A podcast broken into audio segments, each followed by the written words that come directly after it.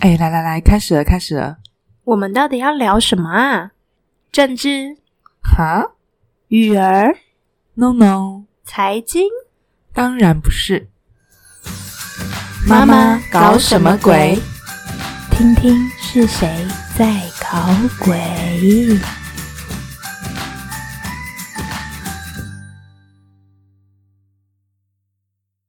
大家好，欢迎收听妈妈搞什么鬼？Hello，我是玛尼，我是维尼。我们又回来喽。今天我们要来聊聊人类图，毕竟这节目的起源可是跟人类图大有关联呢。因为自从发现自己人类图后，人生豁然开朗吗？不是不是，其实是要说，因为之前我写人类图文章需要图片的时候，你不是自愿出卖摄像，用你的脸帮我做了很多图片吗？所以我们才正式执行把你推上网红的计划啊！啊，对，那个时候我真的很牺牲哎。为了怕有些人不知道什么是人类图，就先来个简单的介绍好了。可以说是个统计学吗？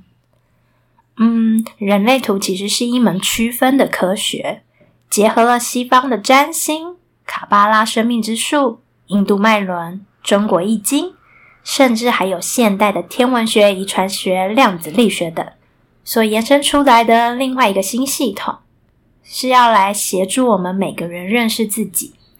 它涵盖了意识和潜意识两个层面，可以完整的看清自己，了解自己的本质。还可以看见自己的才华天赋，找出自己适合用来跟世界互动的方式。我要叫你一声大师，大师，请问要怎么看自己是哪一区呢？少在那边假装你不懂了，赶快用人类图的方式介绍一下你有多稀有吧。我大概是只占人口百分之一的反应者，人生角色是二四。而我呢，是人生角色四一的显示生产者。但我们今天要先卖个关子，不说明什么是稀有的反应者。我们啊，会先从人生角色的部分切入，来聊聊我们两个彼此的不同在哪里。如果想知道我到底有多稀有，请留言来告诉我们，我们会考虑下次再跟大家聊聊哟。如果刚刚大家有认真听的话呢，应该有发现我和玛尼两个人生角色都有四爻，差别是在玛尼另一个搭配的是二爻，而我呢则配上的是一爻。嗯，人生角色是用来做什么的啊？爻爻又是什么？人生角色就像是每个人这一生为自己穿上的戏服。简单的来说，人生角色区分了我们每个人与外在建立连接的方式。刚刚有说过吧，人类图与易经也有关系。我们在讲一到六这些数字，就是易经里面所说的爻了。易经里面每个卦都有六条爻，每个人的人生角色都会有两个不同的爻组成的。诶像我是四爻和一爻的人。所以就是人生角色四一，你是二爻和四爻组成，所以是人生角色二四。在人类图中，总共会有十二种组成，也就是十二个不同的人生角色。那爻会如何影响我们的生活？就像我刚刚说的啊，每个爻与人互动的方式都不一样啊。像你呢，就是用天生好手的二爻。加上人际网络的四爻，两种交互作用的方式呢，来体验这个世界的、啊。诶，二爻为什么说是天生好手啊？就是二爻的人在某方面就是天生擅长的，不像我一爻呢，是下了很多功夫去研究学习才学会的。因为我们两个人呢都有四爻。所以，我们应该是靠着四爻在互动和理解对方的吧？不然，你的二爻看我的一爻，应该会觉得怎么如此愚蠢才是吧？其实我感觉我们蛮互补的啊，因为我本身没有什么动力的人，所以很需要被你鞭策。我手上才没有拿鞭子嘞，我就是一直行动，一直去做啊，顺便通知你一声，叫你跟上而已。是你一直在偷偷借用我剑骨的能量才对吧？什么？你有剑骨？真的太让人羡慕了吧！不像我，只能等月亮周期二十八天再做决定。那你有每一次都等到感觉老了一岁吗？有，其实我觉得还蛮磨我的耐心的。但是有时候等久了，自己的想法也越来越清楚耶。嗯，回到人生角色，继续说喽。因为易遥的我呢是研究者嘛，所以在我有兴趣的事物上，我就愿意下功夫，花很多时间去研究和学习。像我就真的花了蛮多时间在人类图上的，透过呢与不同人去对谈，让人类图这门知识呢是具体化的。当我知道身边人的人类图之后呢，就会从中默默的去观察，然后呢就知道哦，原来这个爻是这样在运作的，那条通道是如此展现的啊！我好期待你来研究我哟。那需要我来做一份报告书给你吗？可以啊，在你面前赤裸裸没有问题哦。哦，感觉我打开了二爻偏激的好几道锁，成功闯入你的卧房了耶！好荣幸哦。刚刚我有提到二爻是天生好手，所以二爻的人通常有某个长才，是不用特别练习就会擅长的。你有觉得自己哪一部分特别厉害吗？哎，说到这个，嗯，以前呢，在做平面稿子的时候，完稿速度真的很快，一般同事要花半个月做的刊物，但是我只要一星期就可以完成。类似这种，就是可以看得到重点，然后很快去执行，就很快。那在当妈这方面呢，有没有天生就上手的地方啊？我想了想之后啊，发现。我是那种啊，在怀孕期间就会找各派的书来研究教养，然后副食品的书呢也会买一堆来研究。生完小孩的前两年，更是一直划手机看各种育儿资讯，确保自己在每个时期都有注意到发展的重点，就是一个非常易遥的行为啊。我想到我生第一胎真的有买书，但是我没有看完。我就照自己的灵感去养啊，副食品什么十倍粥、五倍粥，其实我也是照自己的感觉去煮，反正小孩可以吃就行啦。感觉二爻的小孩好像要很好养诶，所以其实二爻的你是不是会觉得生养小孩也不是太困难的事情？等你遇到了就自然会搞定呢？因为啊，我弟就是二爻的人，很爱大言不惭的说。是我们家几个女人把带小孩讲的太难了。如果他自己一个人，一切都很简单啊。其实说带小孩轻松，是真的到我生完第二胎才觉得，哦，其实生一个的时候真的很轻松。但是两个孩子的教养过程真的不容易耶。你记不记得有一次我没有带小孩出门，然后你带着两个小孩过马路？我就一直很惊恐的在后面顾你儿子。那一次，我是真的深深感受到，原来一爻和二爻对安全的在意是有如此大的差异耶。那一天的状况就是，我身上抱一个，然后后面跟一个，然后我们走在维尼的后面，维尼就一直很担心的回头看我后面的孩子，但其实我一直都很放心，因为我有用耳朵去听他跟在我后面发出来的声音啊。结果啊，过完马路之后，因为我实在是太紧张了，所以呢，就只好放慢速度跟在你儿子后面。然后你是抱着女儿飞快往前走，诶偏偏小孩看东看西，走路又都很慢，于是你们的距离就越拉越远。然后你才又转身停下来等他。那时候我其实超想跟你儿子说：“拜托，快一点好不好？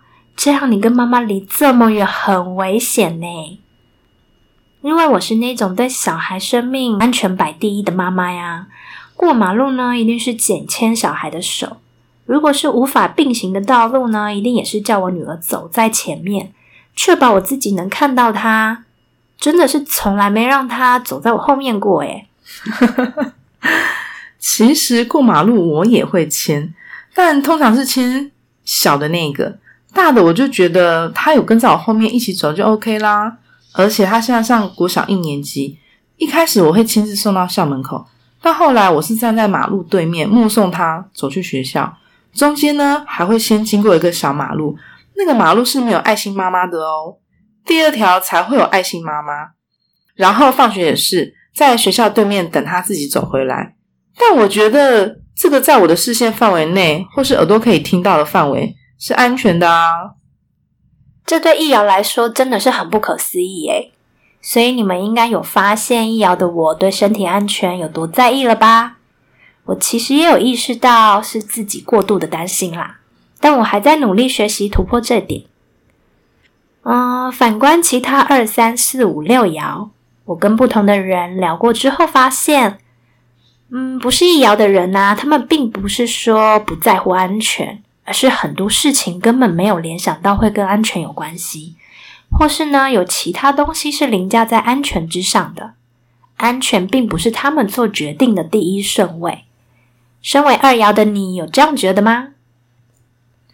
嗯，其实有时候我反而比较在意我的孩子有没有干扰到别人，或者是说。有没有给其他人带来困扰耶？这个我也会很注意耶，所以我也常常跟我女儿说：“你可以尽情做喜欢的事情，但前提是不能影响到其他人。”不过呢，认真想想，小孩从出生就是来干扰大人作息的啊，期望他们不影响别人，好像也不太合理嘛。我们那么在意这个点，好像应该反思自己一下。是不是我们很害怕自己对别人造成困扰啊？这似乎也是一个值得探讨的信念诶。嗯，其实呢，这一点我也有反思。为什么我会这么在意别人的看法或想法，而且很害怕别人或是身边的人会觉得哦，我不是一个好妈妈？那为什么我当妈的角色压力要这么大啦？讲到这个，就是我们想要做这个节目的重点啦。我们想要传递给大家的是，真的不用执着在做个好妈妈，或是扮演好任何角色，只需要成为你自己就足够啦。因为啊，当自己才是最有力量去创造的，而创造会让你在任何角色都能任游刃有余。这个社会对妈妈的标准和期望已经够高了，如果连我们都不放过自己，那真的只会让自己承担过多的压力，也快乐不起来，当然也就无法养育出快乐的小孩啦。嗯，曾经呢，我也是在集体意识的潜移默化之下呢，企图想要做个好妈妈，一刻也不敢松懈，生怕做了什么会对孩子造成阴影，又怕不做什么错过了重要的黄金发展期之类的，也怕自己的情绪会影响孩子。所以不敢随便生气，每天都把自己逼得超紧的。直到后来，我才渐渐明白，这一切的源头都是恐惧：恐惧自己做不够，恐惧自己出错，恐惧别人的眼光。那这些恐惧也让我忘记真正重要的是什么，所以常常会觉得无力，因为好像怎么做都不够。当我慢慢的觉察之后呢？就开始把焦点放在我要创造的是什么，才开始感到自己是有力量的。所以现在呀，比起当个好妈妈，我只想要单纯做个真正懂得爱孩子的妈妈。的确是诶，因为想要被认可，所以压力很大。好险，后来维尼有提醒我，有快乐的妈妈才有快乐的小孩。结果我现在小孩超疯狂，每天都太快乐了。那你是会在意孩子上车一定要坐安全座椅的吗？像我就很在意，所以从小啊，即便我女儿是会想要挣扎逃跑的，但我都会坚持在旁边安抚她，但还是要系好安全带坐好。那现在，即便是在朋友的车上或计程车没有安全座椅的，我都会宁可辛苦一点抱着他。然后用双手充当安全带，很用力的抱紧他。我我以前老大有做，大人他哭到肺都快掉出来了，然后我们就没给他做，然后小的也没给他做，我就是把他抱好坐在身上，大的现在自己可以系安全带坐好了啦。但是呢，我在这边还是要呼吁大家，还是要坐安全座椅比较好啦。为什么你在笑？是太心虚了吗？非常的心虚。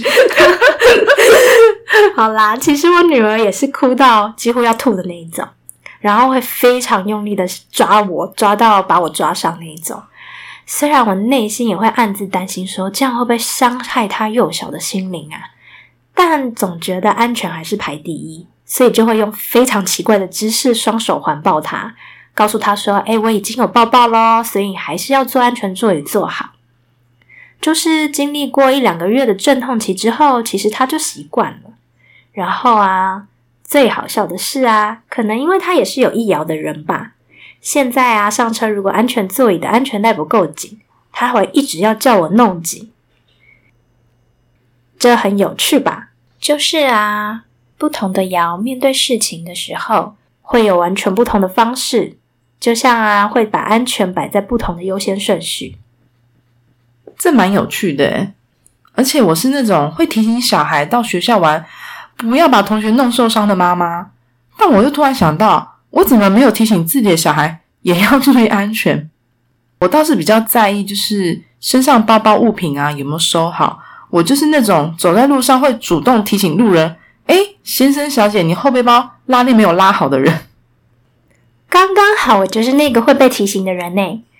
我大概一个星期就会被路人提醒一次包包没有关，已经经常到我女儿前几天受不了跟我说：“妈妈，你怎么每次都被别人说啦？”嗯，我是只对身体上的安全很在意，身外之物我反而非常有安全感，都觉得不会怎样啦。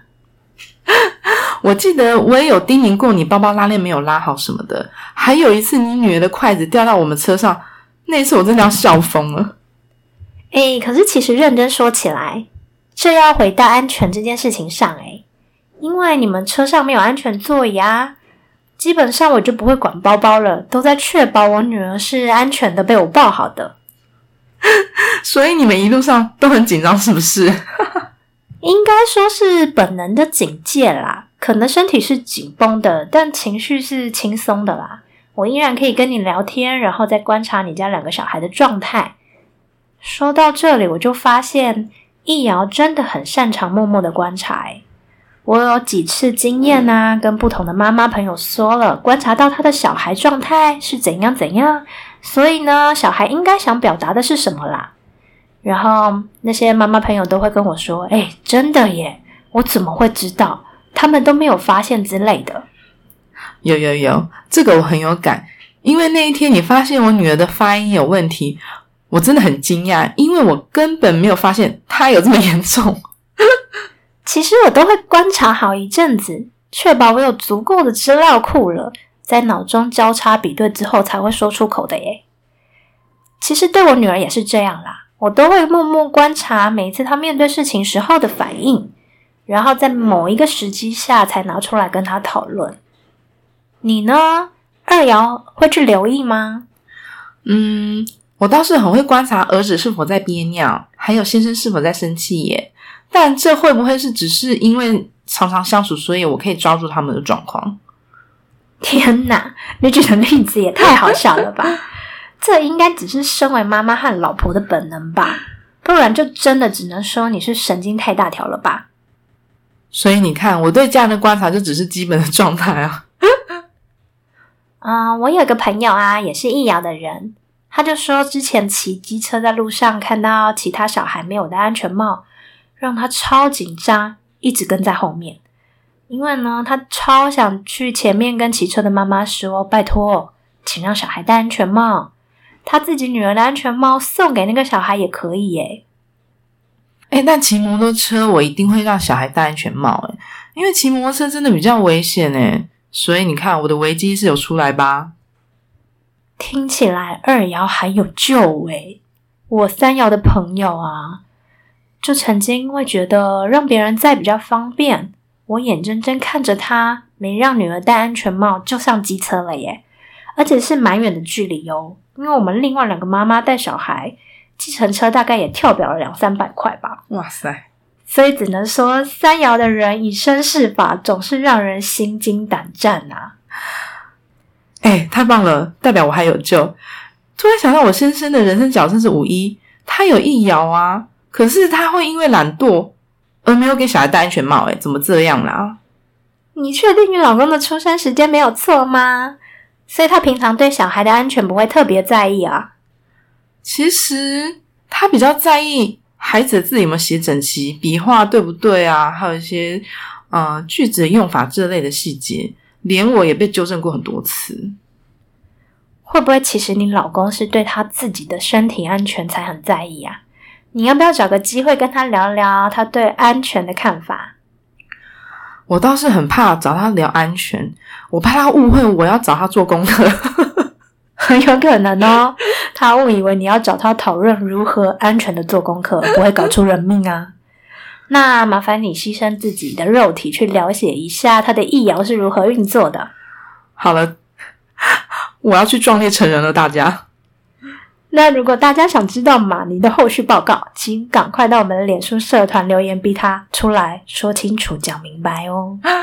我是很乐意跟大家分享啊，社团名称记得搜寻“妈妈搞什么鬼呀”。要继续回到正题啦。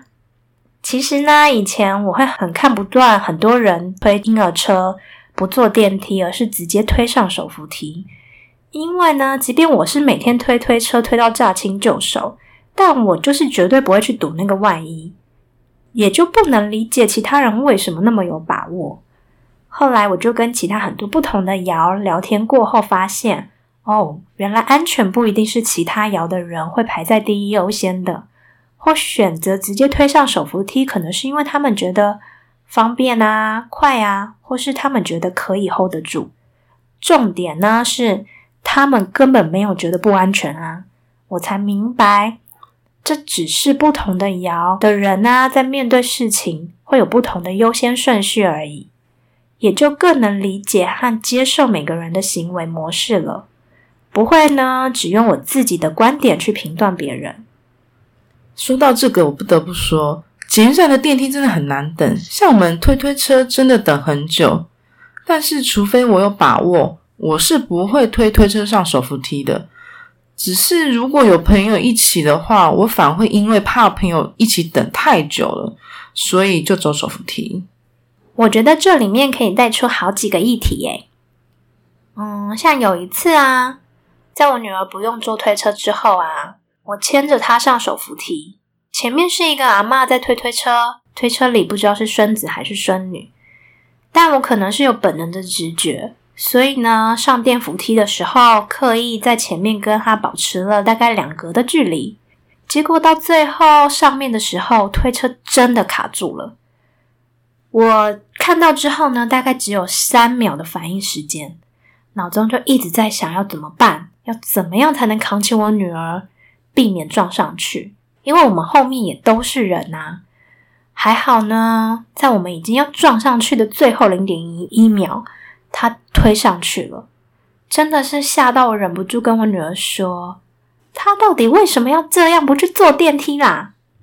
哇塞，这太可怕了吧！长辈带孙，拜托还是坐电梯比较安全啦。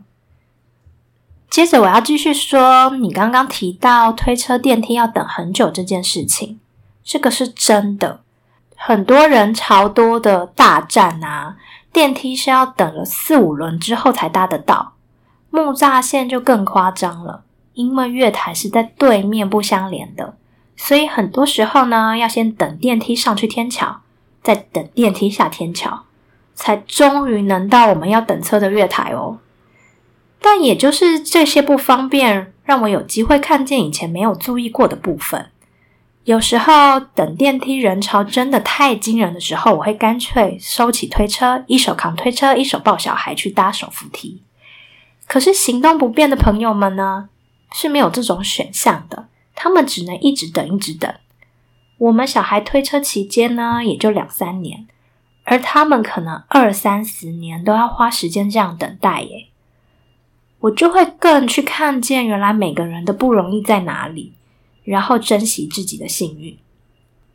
其实，虽然现在几乎每个地方都有残障电梯啊，或是斜坡，但都需要绕好大一圈才能坐，或者是你还要再过个马路到对面捷运处才能搭到电梯。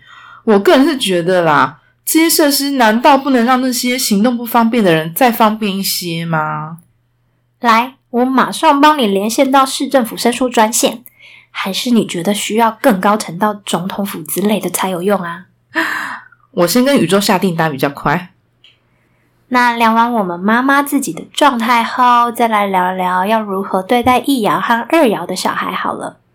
因为呢，我刚好有一爻，我女儿也有一爻，又那么刚好玛尼有二爻，她两个孩子也都有二爻。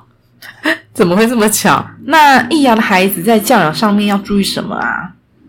易遥呢是非常在意身体安全的，所以呢要提供易遥的孩子安全而且稳定的环境。他们呢有不安全感和恐惧都是很正常的，不要嘲笑或轻视他们的担忧。再来就是啊，千万不要打易遥的小孩。哇，我是会打小孩的妈妈耶，好险我的孩子都没有易遥。我在还没有认识人类图之前，本来就不支持体罚啦，所以我女儿是真的没有被打过。不过有可能也是我自己本身是易遥，我很不喜欢以前学生时代被老师打的那种恐惧，自然就不会想要让孩子感受这种恐惧了。你真的是一个很有智慧的母亲，我呢就是偶尔，我必须强调，偶尔会被小孩逼得理智线断掉的母亲。你实在是误会了，我也常常被小孩气到很想给他扒下去，但真的是用那个仅存一厘米的理智线拉住了我。最后呢，就用声音发泄，变成了大吼大叫的妈妈。只能说啊，小孩真的是来挑战妈妈还能有多少极限的。有没有觉得妈妈丹田都练得很大一片？那二爻呢？我要怎么对待我的孩子？二爻是很害羞又容易退缩的，所以给二爻孩子足够的时间观察环境，让他们在舒适放松的状况下才能展现自己的才能。总之呢，就是要尊重他们的脆弱和敏感，持续的滋养他们。二爻其实很有趣，就是一直感觉在飘飘河上面一样，面对我孩子，常常觉得他们好像心不在焉。但如果他们有兴趣的事情，其实就很明显看得到差异。而且我发现我的孩子共同点就是，好像常常处在悠哉的状态，除非真的很紧急。二爻的孩子真的很害羞，要建立一个新的关系是需要一点时间和耐心的哦。所以你们二爻是不是常常看不懂别人都在忙什么啊？其实不是说看不懂大家在忙什么。而是我内心知道我比较需要忙的步骤有哪些，就是其实好像内心已经有规划好了这样子啊。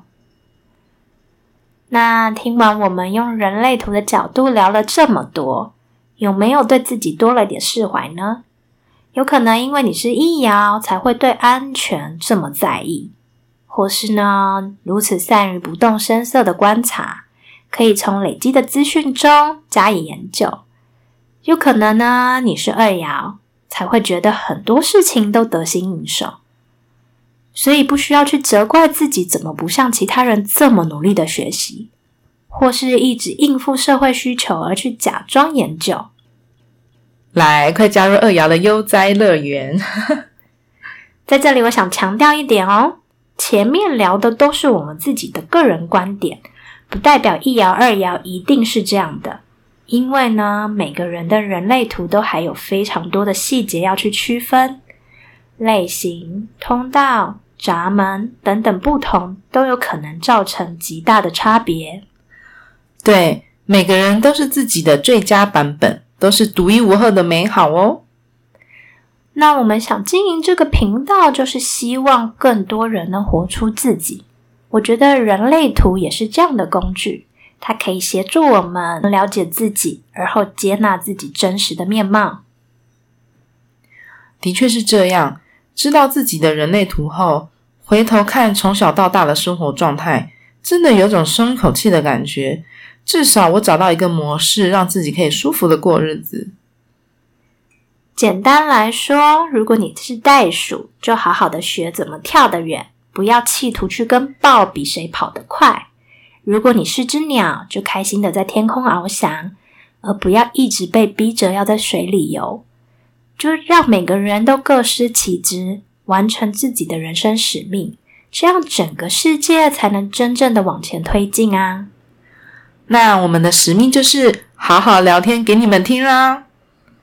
嗯，对我来说啊，我去学习人类图之后，最大的收获是，我可以用不同的观点理解别人，而不再只用自己的角度去评论对方。对许多他人的行为，也就都能释怀了。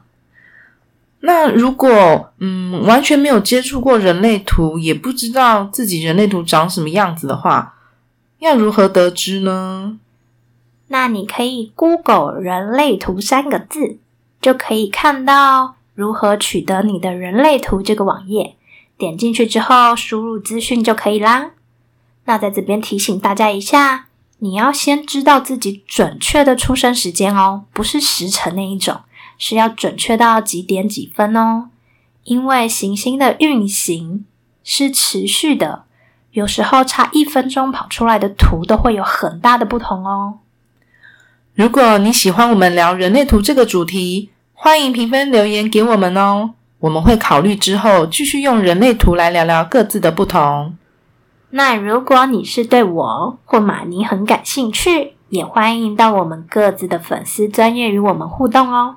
链接都会放在资讯栏里，记得去查看哦。那今天就到这里结束，下次见啦！喜欢要记得订阅我们的节目哦，拜拜。哎，你要不要偷偷告诉我一下，你觉得几爻的人最好相处啊？其实呢，每个爻都有不好相处的部分啊。如果你没有觉得自己难相处，一定是你还不够了解自己啦。我先承认哦，我很难相处的。